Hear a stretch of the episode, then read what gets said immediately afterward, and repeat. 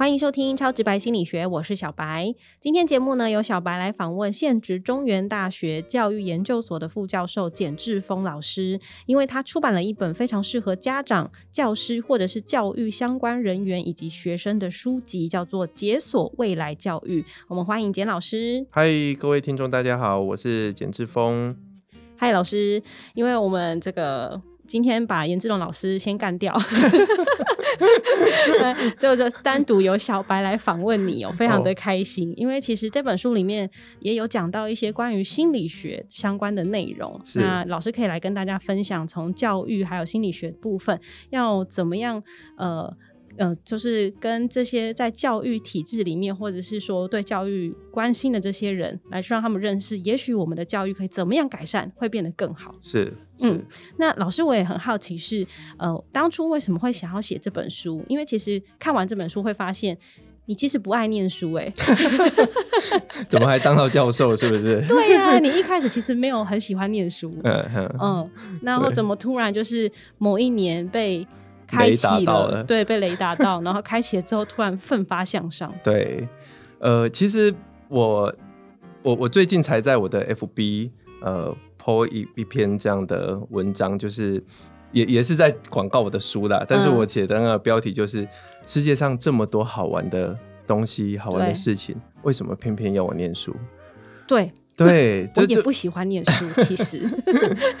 那。呃，这这就是我小时候的那种心境。我其实小时候会觉得我在屏东乡下长大，那很多事情我都觉得非常好玩，包括像在田里面呃灌蟋蟀、钓青蛙、踢毽子啊，或者是什么橡皮筋啊，或者是昂啊飘啊这一种，我都觉得超好玩的。我觉得我其实小时候很喜欢去做一些呃。某种程度在那个时代会说跟学习无关的事情，对，那他当然那学学习就是我做的事情都是跟考试无关的，对，那呃这也是我一直到国小毕业，然后到国中的时候，呃我进入了那个升学班里面，当然也是被安排关系进去的。我其实是不爱念书的，那但是进去之后，我的排名一直都在非常后面的，因为我还是找不到呃这个念书的意义。就是要念那些要考试的书的意义，就是不想看。对我，我基本上会觉得很，我我我不知道我要做这个的意义在哪里。对对，那所以到高中要毕业的时候，我其实是每天打电动、打球，然后根本没什么来念书。那你有很开心的青春期耶？对，所以这样当然在大学联考的时候就没有考得很好。嗯，对，那我。也理解的这个事实，我就去重考班，所以我也是考上了一般大学这样子。所以到大学的时候呢，我其实是觉得我已经完全脱离了这个呃，不需要去准备那些要为考试而而念的这些学科。对对，所以到大学的时候呢，我整个就是玩疯了，我没有在念书，一直到大四的时候，家里还是不放弃，就是希望我可以去当老师，所以就。叫我去补习班，然后考教育研究所。我考了时间研究所，全台跑透透的，然后没有一间上的。基本上就是个 浪费钱的年轻人。对，就是为了应付家里，所以要去浪费一下钱这样子。对，那到我大学毕业的时候呢，我就想说我要去美国赚钱了，因为我大舅在。呃，美国开餐厅是对，我就想说啊，我当完兵，我就是要去那边赚钱的，因为我想说赚钱应该是蛮容易的，应该就是一个不知天高地厚的年轻人。是，结果去美国的时候呢，对对，所以我一天工作大概十四个小时，然后一个礼拜呃工作六天半，那可以赚多少钱？个月大概可以赚三千块美金。三千块美金，哇，很多哎！对，二十五岁的年轻人，大概赚的跟我现在 差不多。不要难过，那是美国，台湾没有办法。对。那后来呢？就是餐厅算是也经营的蛮好的，哎，虽然不是你的餐厅，是大舅的餐厅。就是我觉得是一个意义，我还是找不到到底我每天来这边的意义是什么。不快乐。对，那那个时候我就想说，啊，那不然我去那个语文学校看看好了。结果一念之后，我才发现，哎，我好像是个念书的料。然后我就跟我大舅讲说，我可能不会回去餐厅了。然后，呃，这样子就一路的考到国外的研究所。这样，我觉得那时候最大的动机就是有一种破釜沉舟的感觉，因为我不回餐厅了，然后我也不回。台湾，我也没办法回台湾，因为回台湾什么都不是。嗯，对，所以我唯一一条路就是把考试考过，然后可以申请上研究所，嗯而且要好的研究所。所以我那时候有立定一个目标，就是我至少要两百名的目标，哎，两百名的大学。对，所以就是要没有后路的情况之下，会逼着自己往前冲。对对对，所以也是因为这样呢，我觉得，呃，我我在国外接受了很多这些。国外很不一样的这些教育的方式之后，嗯，回到台湾，我看到台湾的这些教育的制度其实没有任何的改变，就是为什么还是要逼孩子去念这些考试要考，但是孩子其实根本没什么兴趣的书。对，而这个这个状况跟三十年前的我自己是一样的，对，是一样的。嗯，所以我就会觉得说，那我是不是应该要就是写一本书，是真的可以。改变家长的一些思维，改变老师的一些思维，来影响到社会这样子。哦，因为老师自己本身也是过来人，也知道就是念书是一件很痛苦的事情。对对。那回到我们的台湾的教育体制，因为刚刚老师你提到说，其实经过了三十年，即便已经过了这么久，我们到现在还是。多数学生还是困在那个考试的压力啊，我们要考学测啊，考职考啊等等，就是一个阶段一个阶段。那老师，不来谈一下，就是你自己觉得过去有哪些体制到现在仍延续至今？因为我们有改过课纲啦。就是不是希望说，呃，大家可以尽量五育均衡吗？然后也不是只是在于看学科，很多时候你可能靠一些服务学习啊，或者是繁星计划，也许也可以升学。对，那难道这些都没有办法改变台湾既有的教育体制吗？好，我觉得台湾的目前最大的一个困难呢，它其实是在过去的学科里面，呃，我们可能只需要考过这些学科，然后我们就可以。大学联考之后，我们就可以上大学了。嗯，但是现在的问题就是，大家觉得呃素养很重要，觉得呃这些多元学习很重要，自学很重要。对，所以什么都很重要的状况下，变得什么都加进来了。所以你看一零八课纲，呃，你会发现原本的这些学科并没有被拿掉，嗯，甚至加进来有更多像是学习历程档案，或者是多元选修、空白课程。还有这个呃生活资讯哦，这这些全部加出来加进来，学生反而要做的是更多，对他要考的是十科，所以学生的时间跟健康都不重要了。那那这个概念呢，是从以前就是他们会觉得以前很多教育学者他们提出的这个观点，其实也是值得参考啦，就是他觉得要给学生。大量的去多元的接触，对，那有这些多元的刺激之后，再让他去思考说他到底对什么有兴趣，然后再去有那个兴趣去去发展。可是现在的问题就是变成我们已经大量的接触，然后这个这些大量的学科都要考试，嗯，所以变得好像学生好像在吃大锅菜一样，我每样菜都吃一点吃一点。可是你问他说什么到底好吃，什么到底对你有帮助，他也不知道，对他讲不出来。所以我觉得这就是。现在台湾最大的一个教育的问题，就是学生反而并没有因为这个教改，他的学习压力降低了，因为学科是增增加的。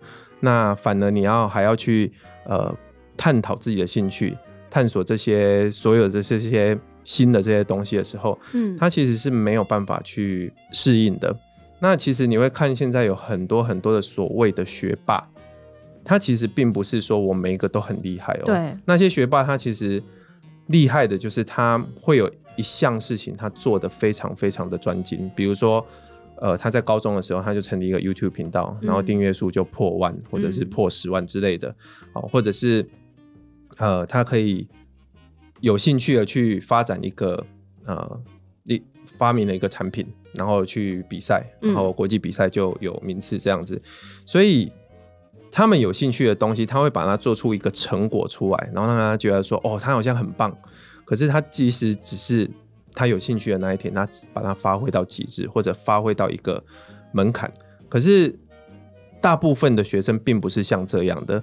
我必须说了，那些学生呢，有时候是家里面会真的就是大量的去投资他，让他可以去做出这些东西来。但是其实这都是家长很大量的投资。大部分的学生其实没有这种资源的时候，嗯，就是吃大锅菜，嗯，对，所以。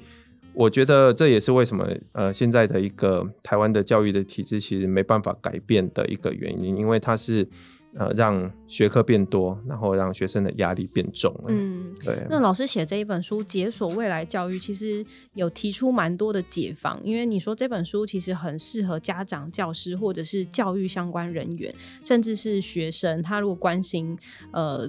自己 可能有面临到的这些遭遇，或者是他以后有机会想要当老师的话，都很适合来看这一本书。那老师提出的这些解方里面，其实蛮多是。呃，东方教育比较缺乏的，嗯，对，包含就是有提到说，怎么样教导学生如何快乐，去在乎这个自我实现的部分，然后还有提到了心理社会发展理论等等。老师要不要提出几个比较重点式的跟大家分享？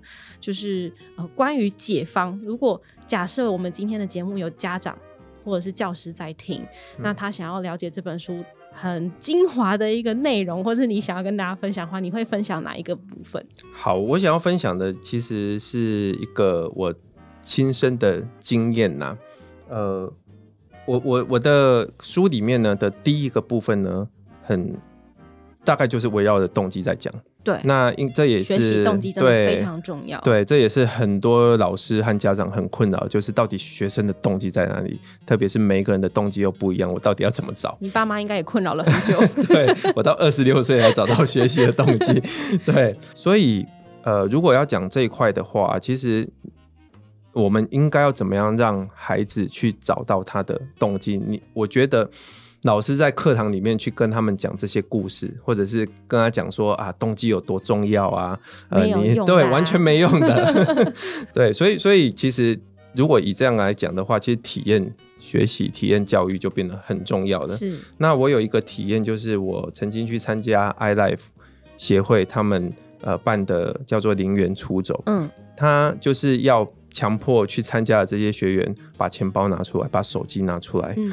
然后我们要逼迫自己去跟社会所有人互动，所以我们要从 A 地呃移动到 B 地。对，那这个过程可能是跨县市，那他们必须要吃东西，他们必须要住宿，嗯，然后他们要交通，对，嗯，这些这些过程他们都不能用钱，嗯，对，而且他们还给自己有一个呃定定一个规范，就是他们不能去住一些。类似公共的设施、公庙啊、学校啊，这些都不行。对，因为他们就是要去让孩子有被拒绝的经验。嗯，而这个拒绝的经验呢，可以让孩子越挫越勇。他们知道失败的感觉是怎么样，但是他们为了活下去，他们为了吃饭、为了住宿，他们不能失败，所以他们就会越挫越勇这样子。那我我曾经去参加过这样的一个体验，我当初。当下的那个呃感受就很深。我曾经在晚上十点半的时候在土城找不到住的地方。对对，然后我记得那有看守所啊，呃，公共的，那是公共的，是不是？呃，我们在十点半的时候，我们分批两两个团队去去找住的地方。嗯，结果我们找到的那一边是呃一个机车行。它整个地板就是黑油，嗯，然后那个老板就直接讲说啊，你们要住这里是不是？哦，可以啦，但是晚上有蟑螂、有老鼠，嗯，哦，然后这里没冷气，那是七月，对，那我就整个汗这样滴下来，那旁边的那个小妹妹十七岁，她说啊，没关系，贝贝，我们会很乖的，我们自己有准备睡袋，我们不用担心。哦天哪！对 我其实也蛮好奇，是因为体验教育在台湾也施行了好一阵子了，就是从杜威提出那个 learning by doing 嘛，然后他一直觉得说做中学这件事情，大家获取到的学习的内容应该是最。丰富或是最快速的，对，所以那家长或者是教师有那个引导的成分在嘛？就是比如说他必须塑造一个情境，让孩子们进入到那个情境之后体验，对，还是说他要丢问题给孩子们，然后说你自己去想办法解决？是用什么样的方式呢？我觉得像是零元出走，他就给了一个很好的呃情境，对他去设定一些关卡让你去通过，但是你会知道说，我并不是真的活不下去，所以我才要去换餐。就后面还有人 hold 着啦，对，只是我现在在执行一个任务，我只是在尝试，我在挑战。嗯，对，那那这样的一个方式下，我觉得就可以。呃，让家长放心。但是现在有很多很多问题，为什么他执行不出来？学校也做不出来呢？就是比如说，你要让孩子有这样的一个体验，对，那他有很他需要很多引导员的引导，嗯，但是呢，呃，你要缴钱出去，比如说你缴一笔钱去，结果孩子还钱被拿走，然后他还要去换餐的时候，家长就会提出是，哎，我交这么多钱，结果你让我的孩子去体验，对，去跟人家要饭。类似这一种，所以所以就会变得这些工作会很难施行。对我曾经也想要去带我的学生去捡回收，去让他了解呃拾荒的老人他们是怎么样去过生活的。嗯，对，可是真的去让他们去观察，其实。太那个呃肤浅的哦，对，所以我就想要去设一些，比如说呃你自己去捡回收，然后你一天就只能靠这个回收的钱换来的钱，嗯，来换你的吃的，嗯，对我曾经想要这么做，但是我就觉得。我有收集一些家长的意愿，我就他们就会觉得说啊，学生出去，然后呃可能会有一些脏乱呐，会有一些呃病菌的问题啊，然后呃再加上我没办法去跟着注意他们，他们到他们每一个人的安全啊这之类，我觉得太多考量之下，我就觉得算了。嗯，了解。可是其实我觉得真的教育这件事情。要改变没有那么快，对，因为它真的是百年树人的事情嘛。然后你可能我们方法要改的话，可以及时，可是你要看到那个效果，就要。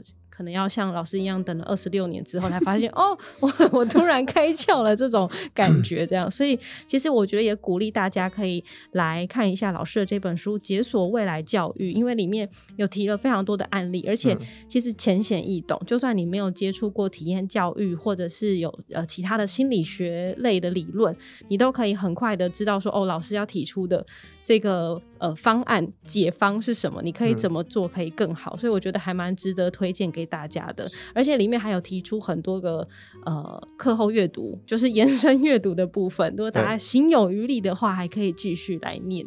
刚刚讲到的这个体验学习，其实就只是非常小的一部分了。当然还有很多，包括怎么样去跟孩子做互动啊，或者是现在资源这么多、知识量爆炸的一个时代，怎么样孩子做自学，嗯，这些方式哦，然后还有怎么样让孩子从学习中找到快乐。其实这里面我都有方法，对对对对。你是二十六岁之后才找到快乐，对不对？就学习这件事情，就读书这件事情，哦，就读书这件事情。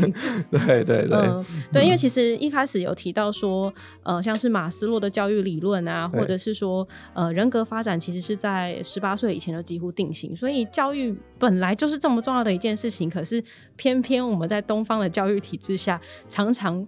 错失掉很多重要的阶段，所以就让我们在学习的时候变得很不快乐。那如果可以换个方式，嗯，怎么样可以同时因应升学主义下的台湾教育体制，但是你又可以很快乐，找到你人生的方向？我觉得。呃，对未来的小朋友来说是很重要的一件事。是。好，那听完这集节目呢，如果各位你们发现，其实也是因为过去的教育体制，然后让你自己对生命容易失去热情的话，说不定可以开始重新找到学习动机，然后养成新的学习习惯。那这本书当然更推荐就是家长、老师或者是各位在教育现场或者是关心我们教育体制的这些人哦。那今天节目就到这边告一段落了，我们再一次谢谢简老师。如果你也喜欢超直白心理学，请订阅、分享，并且评分五颗星。超直白也有 IG 和 FB，敬请追踪。是的，追踪 IG 和 FB 呢，对我们的节目持续制作非常的重要。那超直白心理学，我们就下次见喽，大家拜拜，拜拜。